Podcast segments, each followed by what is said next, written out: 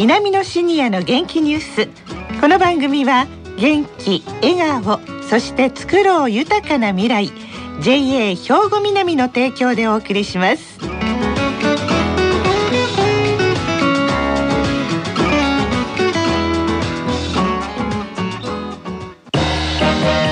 皆様の元気生活を応援する JA 兵庫南。近畿最大級の農産物直売所虹色ファーミン。おすすめは JA 兵庫南エリアの新鮮な地元農産物。皆さんおはようございます。藤原まさです。南のシニアの元気ニュースの時間です。今日も南の学園の元気なシニアの皆さんが気になったニュースや話題を取材しラジオを聴きの皆さんにお伝えいたします。今回は南野学園ラジオ放送サポーター C 班の方々に来ていただきました。さあそれでは自己紹介からお願いします。おはようございます。渡瀬久夫69歳です。小西真知子65歳です。栗山信夫65歳ですよろしくお願いします。はいよろしくお願いいたします。この3人さんは新しいグループということなんですけれどもどんなグループですか渡瀬さん？はい。昨年から大学院で同じクラスになった仲間なんですが、はい。小西さんと、えー栗山さんは大学講座で園芸の草花専科に在籍されていました、はい。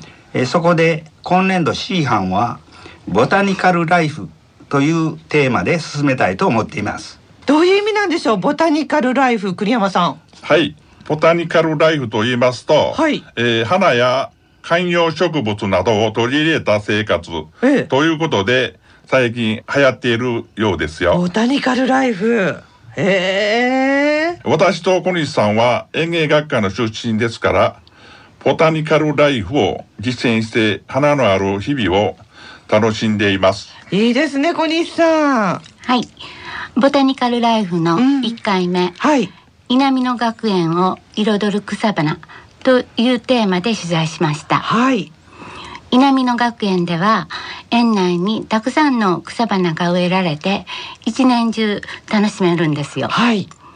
南の学園園芸学科先生平山勝さんに伺ってきましたのでお聞きください、はい。しだれ桜花水木ツツジはもう終わってしまいましたがこれからの季節のお花についてお伺いしたいと思います。今からと言うたらペチュニアからマリーゴールドそしてユリも数種類植わってますのでビオラデイジーパンジーアリッサムとかね、それとうちの花壇見てもらったら分かるように花火しそそして今年はお天候状態で非常に遅れておりますけども外に植わっとるえールピナスいろいろありますけどね。カサブランコ今何列も植わってますよね、まあ、種類が何種類かあるみたいな。これは6月いっぱいぐらいですか咲いてるのユリは今植わっとんのは専門用語でねあのオリエンタル系のハイブリッドで、えーカサブランカそれとソルボンヌそれとビビアナ、まあ、うちではマレットフリーミントそれとパビアがあります。いやーたくさんのお花の名前をおっしゃっていましたね小西さはい。平山先生も言っておられましたけど、んええ。学園ではいろいろなユリも植えてあるんです。私は学園で勉強してユリの種類がたくさんあることに驚いて。あの去年はい。いただいた球根がええ。もうちょっとしたら咲くなっていう感じに今日の朝はなってます。そうでしたか、はい。どんなユリを植えられたんですか？それは。あのいろんな種類をもらってて、ええ。花が咲くまで何かわからない。そうか。でもそれも楽しみですよね、はい。栗山さんは？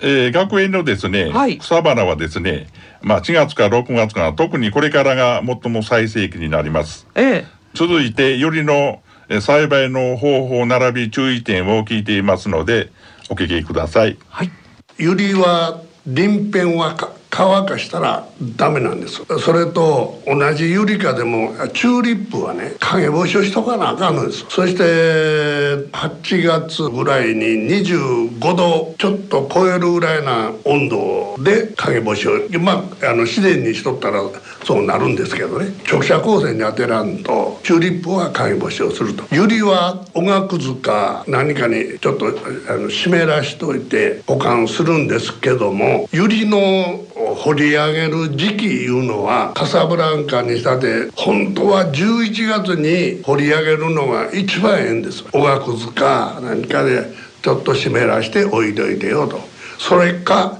掘った後すぐに植えてくださいよって言ってましたよそれがその理由です鱗片を乾かさんようにした方がええから掘ったらもうすぐ植えるできるだけ深に掘って植えたりよ植えたってよって大体球根の3倍ぐらいの深さにって言いますやろ、ねはい、それがね、うん、ユリは上茎から根が出るんですわ。養分を吸う根は。で下に球根の下にあの出とるあの根は支え根油でねもう自分がこけたらあかんというだけにバーッと張りよる根やから、うん水分も養分も何にも吸うねえとちゃいますね。ほんで球根の上から茎からバッバッ出とやろ、うん、あの根が水分養分を吸収しよう。そやから球根を深く植えたらなんだらええ花が咲かないです。へえそうなんですか。いや難しい。からあんな白い繊細な可愛らしいお花が咲くんでしょうか。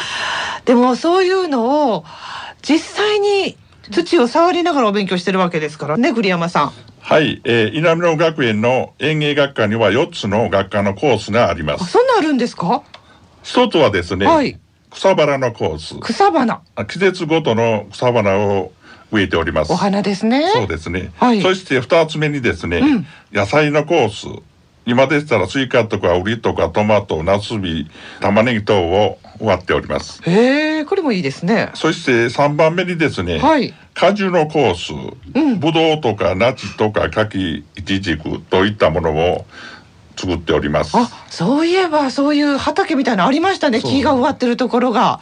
そして？四つ目にですね、うん、庭木のコース、松の剪定とか盆栽とか生垣の剪定とかそういったことを行う4つのコースに分かれております。はい。午前中は共通の講座があり、午後からが実習のコースになっております。はい。えー、稲野学園の園芸の良いところはですね、ええ、実習コースがあり、実際に土地に触れてですね、まあ、基本から学ぶということで、非常に分かりやすく勉強になります。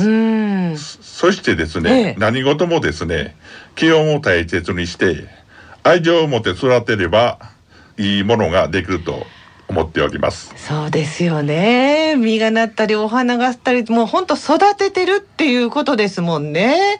堀内さんはいかがですか？はい。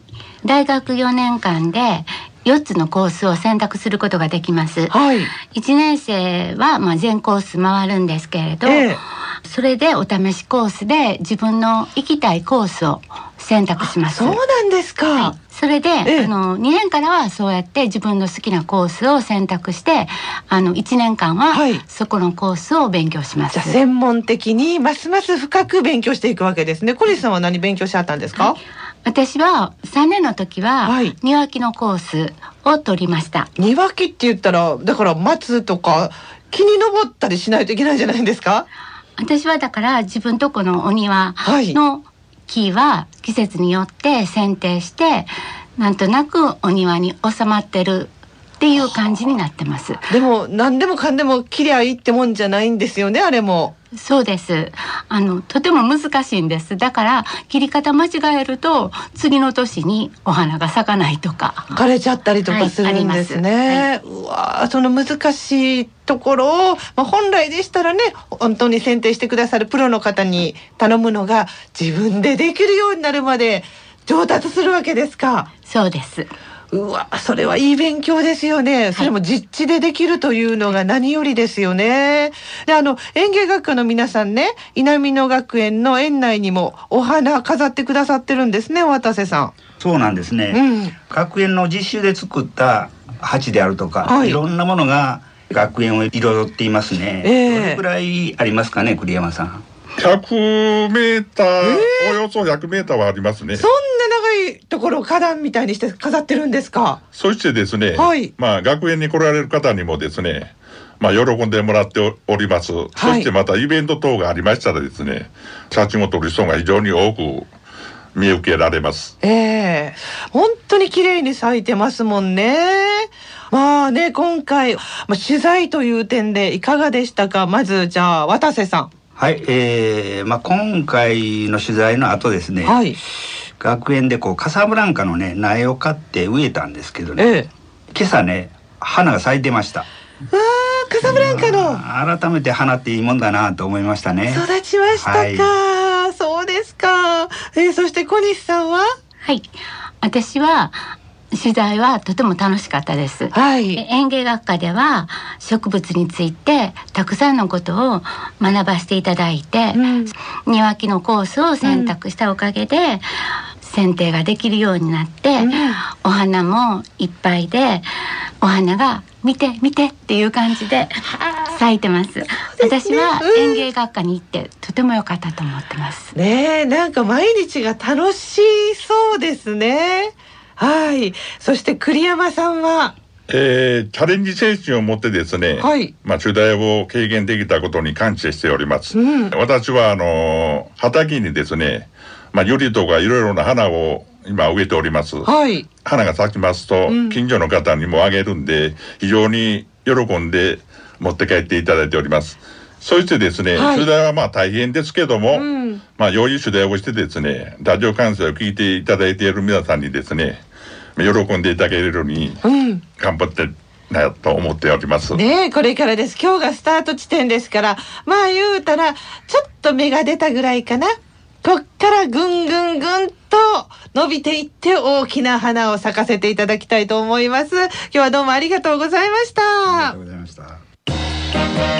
皆様の元気生活を応援する JA 兵庫南近畿最大級の農産物直売所虹色ファーミンおすすめは JA 兵庫南エリアの新鮮な地元農産物さあ、南のシニアの元気ニュース、お別れの時間が近づいてまいりました。ここで、兵庫県の高齢者大学の動きや、シニアの皆さんにも興味のある行事などお知らせいたします。南野学園では、研究生による公開講座を開催しています。研究生は稲美野学園の大学院講座修了生から公民館など障害学習施設での講師や指導者を輩出しようというもので大学院で学んだ成果を深め分かりやすい講義の仕方を研究しているんです。7月5日木曜日には、葛西市の歴史と文化財、地域の歴史を知り文化財を大切にしようをテーマに研究生が発表します。時間は午前10時から11時30分まで、稲美野学園の中教室で開催されます。受講料は無料ですが、事前に稲美野学園までお申し込みください。詳しくは、兵庫県生きがい創造協会のホームページでご案内してますのでご覧くださいね。生きがい創造で検索してください。さあ、この後は兵庫ラジオカレッジの時間です。このままラジオ関西をお聞きください。稲美野シニアの元気ニュース。この番組は、元気、笑顔、そして作ろう豊かな未来 JA 兵庫南の提供でお送りしました。